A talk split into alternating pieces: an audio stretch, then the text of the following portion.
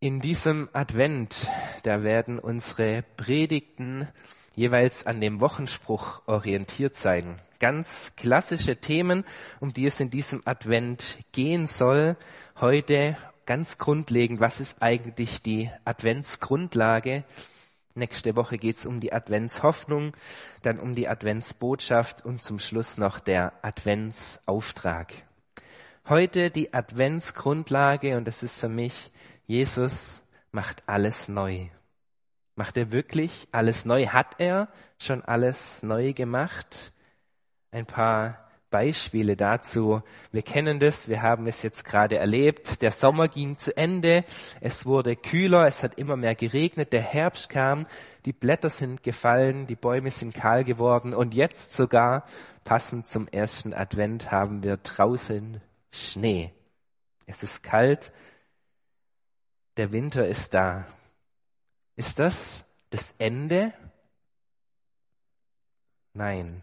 Wir alle wissen, nach dem Winter kommt auch wieder ein Frühling. Irgendwann wird Hoffnung keimen, alles wird neu werden. Ein ganz natürlicher Rhythmus. Ein weiteres Beispiel, ein geschichtliches Beispiel. 722 vor Christus, da fällt das Nordreich Israel. 701 vor Christus unternimmt der Sanherib, ein Assyrer, ein Feldzug gegen das Südreich, gegen Juda. Viele Städte werden erobert, bis auf Jerusalem.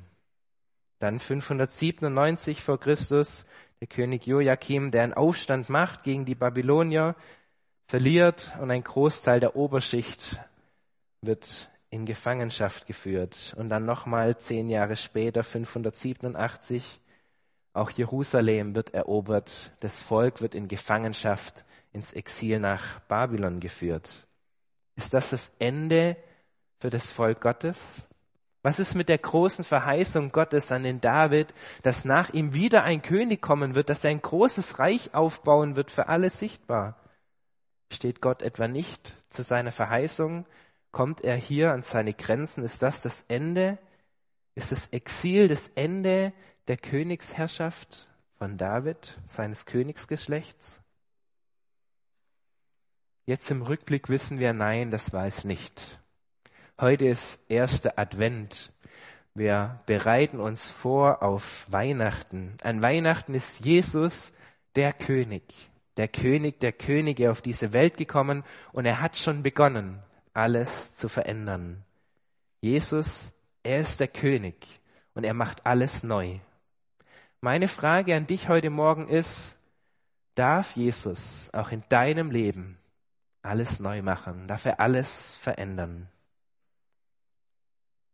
Damals in dieser Zeit, in den letzten Jahren, bevor das Volk in Gefangenschaft geführt wird, da war der Prophet Jeremia, der immer wieder auch Hoffnung verkündigt hat diesem Volk. Und dazu möchte ich uns zwei Verse lesen aus Jeremia 23, die Verse 5 und 6. Siehe, heißt es hier, Tage kommen, spricht der Herr, da werde ich dem David einen gerechten Spross erwecken. Der wird als König regieren und verständig handeln und Recht und Gerechtigkeit im Land üben. In seinen Tagen wird Juda gerettet werden und Israel in Sicherheit wohnen. Und dies wird sein Name sein, mit dem man ihn nennen wird. Der Herr, unsere Gerechtigkeit. Drei Gedanken zu diesem Text. Der erste, Jesus ist mein König. Der geschichtliche Hintergrund von diesem Text, das sind die letzten zehn Jahre des Staates Juda unter dem König Zedekia. Obwohl viele verschiedene Propheten des Volk und auch die Könige immer wieder gewarnt haben, ihr müsst etwas verändern, sonst wird Gott ins Gericht mit euch gehen, gab es diese Veränderung nicht. Und so kommt das Gericht. Schon 597 vor Christus wird ein Großteil der Oberschicht verschleppt. Und dann Jeremia Kapitel 22 im letzten Vers, da sagt der Jeremia über diesen König Zedekia, so spricht der Herr, schreibt diesen Mann, den König, auf als kinderlos, als einen Mann, dem nichts gelingt in seinen Tagen. Denn von seinen Nachkommen wird es nicht einem gelingen, auf dem Thron Davids zu sitzen und weiterhin über Juda zu herrschen. Und so passiert es dann auch 587 vor Christus, dass das Volk ins Exil geführt wird. Ist das jetzt das Ende? Ist es das Ende der Verheißung auch an David? Jeremia verkündigt hier eine ganz neue Hoffnung. Siehe, Tage kommen, spricht der Herr, da werde ich dem David einen gerechten Spross erwecken, der wird als König regieren. Er wird verständig handeln und Recht und Gerechtigkeit im Land üben. Diese Worte, sie erinnern gleich an den Wochenspruch, die gleichen Worte, die hier vorkommen, siehe, dein König kommt zu dir, ein Gerechter und ein Helfer. Aber wer ist dieser neue König? Auf wen geht diese Verheißung aus? 538 vor Christus, also einige Zeit nachdem das Volk dort im Exil gewesen ist, da war der König Kyros ein Perserkönig. Er hat die Babylonier besiegt gehabt, der das Volk wieder zurück in sein Land lässt. Und viele haben gedacht, ja, dieser Kyros, dieser fremde König, er ist der, auf den diese Verheißung zutrifft. Aber wenn ich das Land, das Volk Israel anschaue, dann ist da nicht wirklich Frieden eingekehrt. Dann ist da nicht dieser große König, dieser Messias, auf den sie warten. Und deshalb warten die Juden bis zum heutigen Tag auf diese Verheißung in Erfüllung geht, dass da ein König kommt, der alles neu macht. Messias, das ist ein hebräisches Wort und es heißt Gesalbter. Der König im Alten Testament, er wurde gesalbt und damit zum König eingesetzt. Er war der rechtmäßige Verwalter Gottes auf dieser Erde, von Gott bevollmächtigt, von Gott eingesetzt der Gesalbte, der Messias. Und so gibt es diese Verheißung, dass so ein neuer Gesalbter, ein neuer Messias kommt, der alles neu macht. Jesus Christus. Christus ist griechisch und es heißt genau das Gleiche. Auch dieses Wort bedeutet Gesalbter. Jesus ist der Christus. Er ist der Gesalbte. Er ist der Messias. Er ist der verheißene König. Und es wird hier verheißen, dass er ein Nachkomme, ein Spross von David sein soll. Und auch das trifft auf Jesus zu. In seinem Stammbaum, da wird er uns direkt als Nachkomme von David vorgestellt. Jesus ist dieser verheißene Nachkomme Davids. Jesus ist dieser verheißene König, der alles neu machen will. Und das ist jetzt die entscheidende Frage, ist er auch mein König? Darf er auch bei mir alles neu machen?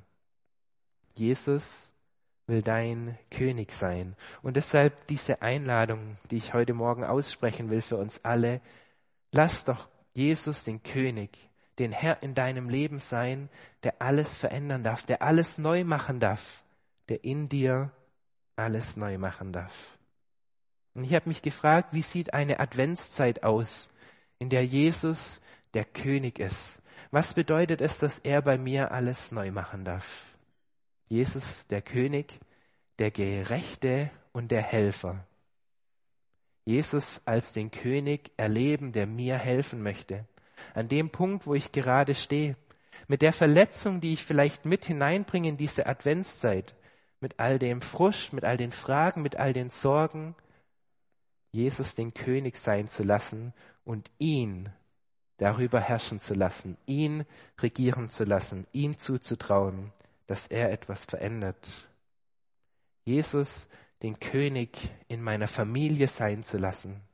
Diesen König, den ich immer besser kennenlernen möchte, den ich mit meiner Familie gemeinsam besser kennenlernen möchte. Und so kann ich in dieser Adventszeit vielleicht mir ganz bewusst auch diese ruhigen Momente suchen mit meiner Familie. Such mir ein schönes Andachtsbuch, das wir gemeinsam lesen, um diesen König, um diesen Jesus in unserem Leben besser kennenzulernen. Wie kann Jesus der König sein in meiner Ehe? Indem ich frage, du Jesus, wie möchtest du eigentlich, dass wir unsere Ehe leben? Da wo Verletzungen sind, diesen Jesus, diesen König Heilung wirken lassen, Vergebung, Schritte aufeinander zu, vielleicht auch in anderen Beziehungen, die wir leben. Jesus zu fragen, wie möchtest denn du, dass ich diese Beziehung lebe? Jesus der König, auch in meinem Berufsalltag, darf Jesus der König sein, der regiert und der bestimmt auch über meine Karriere, über meine Zukunft. Jesus der König sein zu lassen, ihn regieren zu lassen, heißt für mich, nicht mitzumachen bei allem Lügen und Betrügen, bei allem Ellenbogen ausfahren, um ja am besten dazustehen. Jesus König sein zu lassen, heißt, er hat auch meine berufliche Zukunft in der Hand. Und ich vertraue ihm, dass er eine gute Zukunft für mich bereitet. Jesus der König, der regiert auch in meinem Leben und alles neu machen darf. Jesus möchte dein König sein. Dieses wunderbare Adventslied macht hoch die Tür, ist vorhin schon angesprochen worden. Und wir werden jetzt einen ersten Vers aus diesem Lied gemeinsam singen, den ersten Vers, weil in diesem Strophe Jesus als der König besungen wird. Mach die Tor auf, mach die Tür auf, lass ihn König in deinem Leben sein.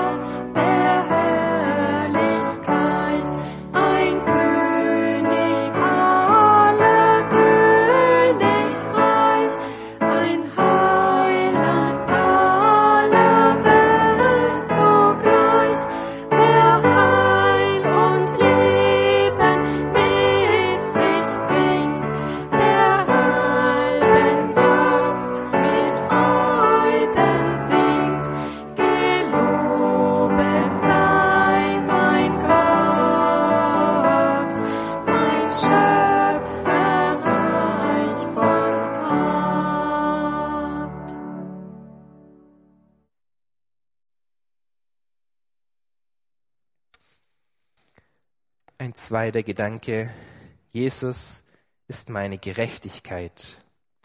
In unserem Text, da wird dieser König, dieser neue König, der Messias beschrieben. Der verheißene König, er ist ein gerechter Spross. Er wird Recht und Gerechtigkeit im Land üben. An was denken wir, wenn wir von einem gerechten König hören, wenn wir darüber nachdenken? Ich denke als erstes an einen gerechten Richter an einen Richter, der unabhängig von der Person, vom Ansehen der Person ein Urteil spricht. Oder ich denke an einen gerechten Lehrer, der unabhängig davon, wie sein Verhältnis zu einem Schüler ist, die Leistung beurteilt. Ich denke bei dem Wort gerecht an ein Urteilen, an Strafen, an Zurechtweisen. Aber wenn ich hier genau hinschaue, stelle ich fest, es geht um viel mehr. Es geht um viel mehr, als dass Jesus gerecht handeln wird. Erstmal wird dieser Jesus hier beschrieben. Das Wesen von diesem König wird beschrieben. Er ist gerecht. Er handelt nicht nur gerecht, sondern er ist gerecht dem Wesen nach. Jesus ist gerecht, das bedeutet, Jesus erfüllt das Gesetz Gottes. Und das ist die absolute Adventsgrundlage, weil das ist das, was uns rettet. Ich muss nicht selber gerecht sein vor Gott. Jesus ist gerecht vor Gott. Jesus hat Gerechtigkeit gelebt für dich und für mich. Das ist die frohe Botschaft, das ist das Evangelium, das ist Adventsgrundlage. Jesus ist stellvertretend für dich und für mich gerecht vor Gott. Und deshalb kann er meine Schuld tragen. Deshalb kann es zu diesem frohen Tausch kommen, dass ich meine Schuld diesem Jesus geben darf, der sie getragen hat dort am Kreuz. Und ich darf die Gerechtigkeit, die er gelebt hat, für mich in meinem Leben annehmen. Das ist der entscheidende Schritt, der entscheidende Schritt, Kind Gottes zu sein. Und so wird es auch in 2. Korinther 5, Vers 21 so ausgedrückt. Den, der Sünde nicht kannte, also der, der gerecht ist, Jesus, hat er für uns zur Sünde gemacht, damit wir Gottes Gerechtigkeit würden in ihm. Jesus ist meine Gerechtigkeit. Ich bin und werd gerecht durch Jesus. Er macht alles neu, auch in meinem Leben. Er schenkt mir diese Gerechtigkeit, so wie es hier in Vers 6 ausgedrückt wird. Der Herr, Jesus, der König, unsere Gerechtigkeit. Jesus, meine Gerechtigkeit. Im ersten Korintherbrief, da redet Paulus davon, wie Menschen sich manchmal verhalten. Er redet und zählt auf, da gibt es Unzüchtige, Götzendiener, Ehebrecher, Diebe, Habsüchtige, Trunkenbolde und Lästerer. Wenn ich ehrlich bin, merke ich, wie immer wieder diese Dinge auf mich zutreffen. Und dann, dann stock ich, wenn ich das Urteil höre, was Paulus hier spricht. Wer solches tut, wird das Reich Gottes nicht erben.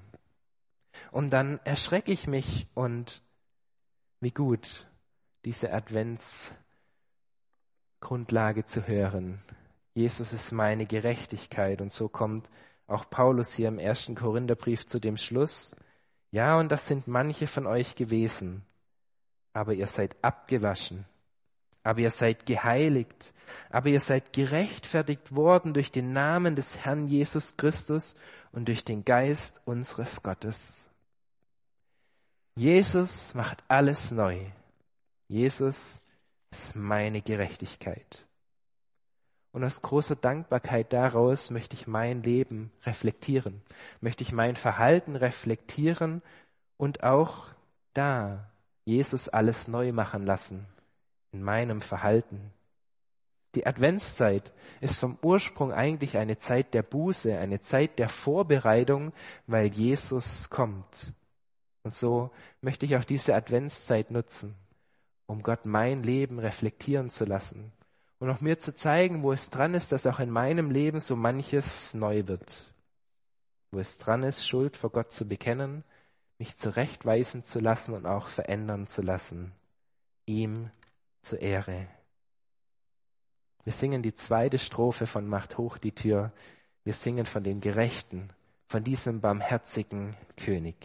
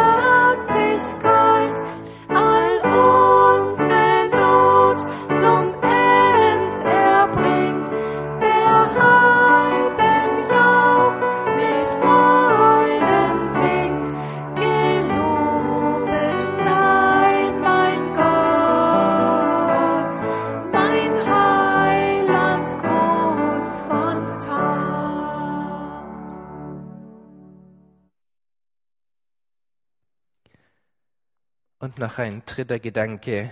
Jesus ist meine Hoffnung. Dieser Text, der drückt aus, wie es sein wird, wenn dieser König kommt.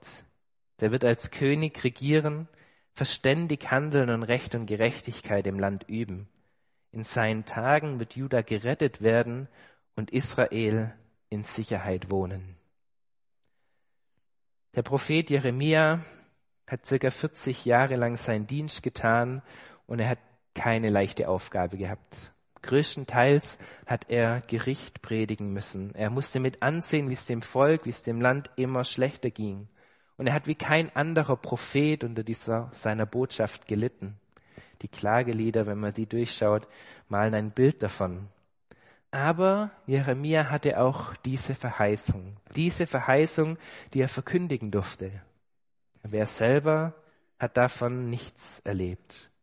Ihm blieb nur die Hoffnung, die Hoffnung, dass es einmal so werden wird, dass es diese zukünftige Zeit, diese Friedenszeit geben wird, dass dieser König kommt mit Recht und Gerechtigkeit, der sein Volk wieder sammeln wird, zusammenführen wird und dass sie gemeinschaftlich mit ihm in Frieden leben werden.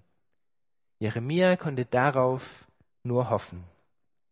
Die Frage ist, hat sich diese Verheißung erfüllt? Ist das schon in Erfüllung gegangen? Natürlich durfte das Volk Gottes zurück aus der Gefangenschaft. Aber wirklicher Friede, so wie er hier verheißen ist, den sehe ich noch nicht. Hat Jesus diese Verheißung erfüllt? Wenn ich unsere Welt heute anschaue, dann merke ich auch, das ist noch nicht so in Erfüllung gegangen, wie es hier ausgedrückt wird, nach der Sehnsucht, die ich habe, auch in diesem Text. Da ist so viel Ungerechtigkeit, so viel Not und Elend, Krisen, durch die wir gehen, Krankheiten, der Tod. Bleibt es so? Ist das das Ende oder was ist mit dieser Verheißung? An Weihnachten feiern wir, dass Jesus das erste Mal auf diese Welt gekommen ist. Und er macht alles neu. Er hat damit begonnen, alles neu zu machen. Und als Gemeinde oder durch Gemeinde, durch die weltweite Gemeinde Gottes können wir einen Teil von dieser Verheißung schon erleben. Darin geht ein Teil dieser Verheißung in Erfüllung. Aber es ist eben noch nicht ganz, noch nicht endgültig. Und deshalb hat Jesus gesagt, und darauf hoffe ich und daran halte ich fest, er wird wiederkommen. Er wird wiederkommen und dann für alle sichtbar dieses Reich aufbauen, seine Kinder sammeln. Und dieser Text aus Offenbarung 21, er beschreibt so gut, wie es dann sein wird. Siehe das Zelt Gottes bei den Menschen. Er wird bei ihnen wohnen. Sie werden sein Volk sein und selbst Gott selbst wird bei ihnen sein. Er wird jede Träne in ihren Augen abwischen. Der Tod wird dann nicht mehr sein, noch Trauer, noch Geschrei, noch Schmerz wird mehr sein, denn das Erste ist vergangen. Und der, welcher auf dem Thron saß, sprach, siehe, ich mache alles neu. Jesus macht alles neu. Das ist meine Hoffnung. Daran halte ich fest. Und so kann ich auch heute, auch angesichts von Not und Leid, auch in allem Frust, den ich erlebe, ein hoffnungsvolles Leben leben, Freude erfahren, den Blick heben zu diesem Jesus und auf das, was kommt, über den Tellerrand hinausschauen, über den Horizont hinausschauen. Er macht alles neu. Er wird alles neu machen. Auch hier, auch für uns in Ewigkeit. Wir singen die dritte Strophe von Macht hoch die Tür. Wie gut wird es dieses Land, diese Stadt haben, wenn Jesus der König ist.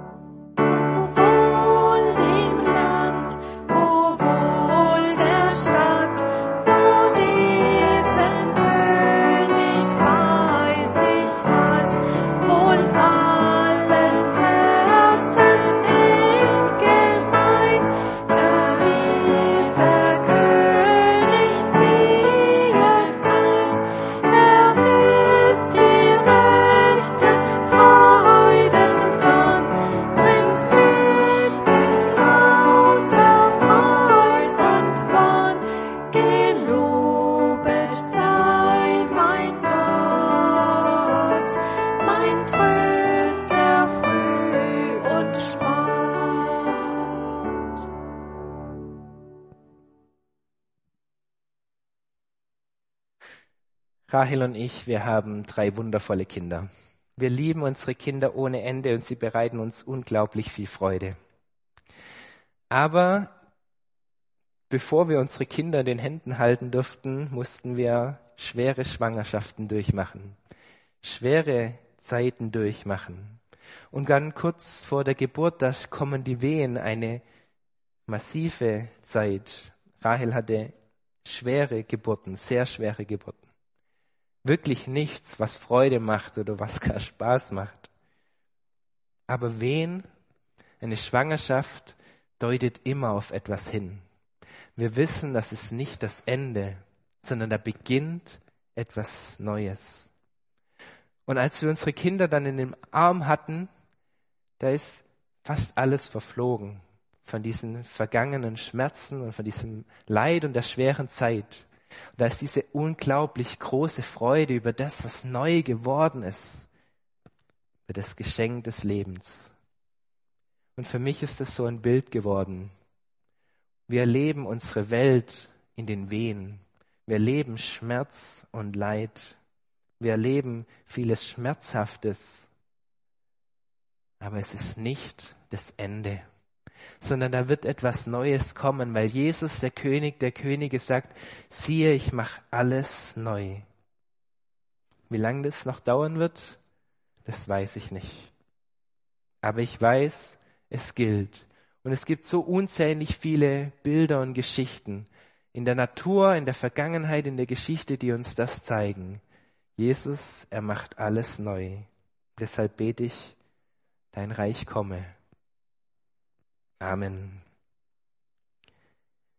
Wir öffnen die Fenster und singen noch die fünfte Strophe und bitten um Gottes Geist, der uns führt und leitet.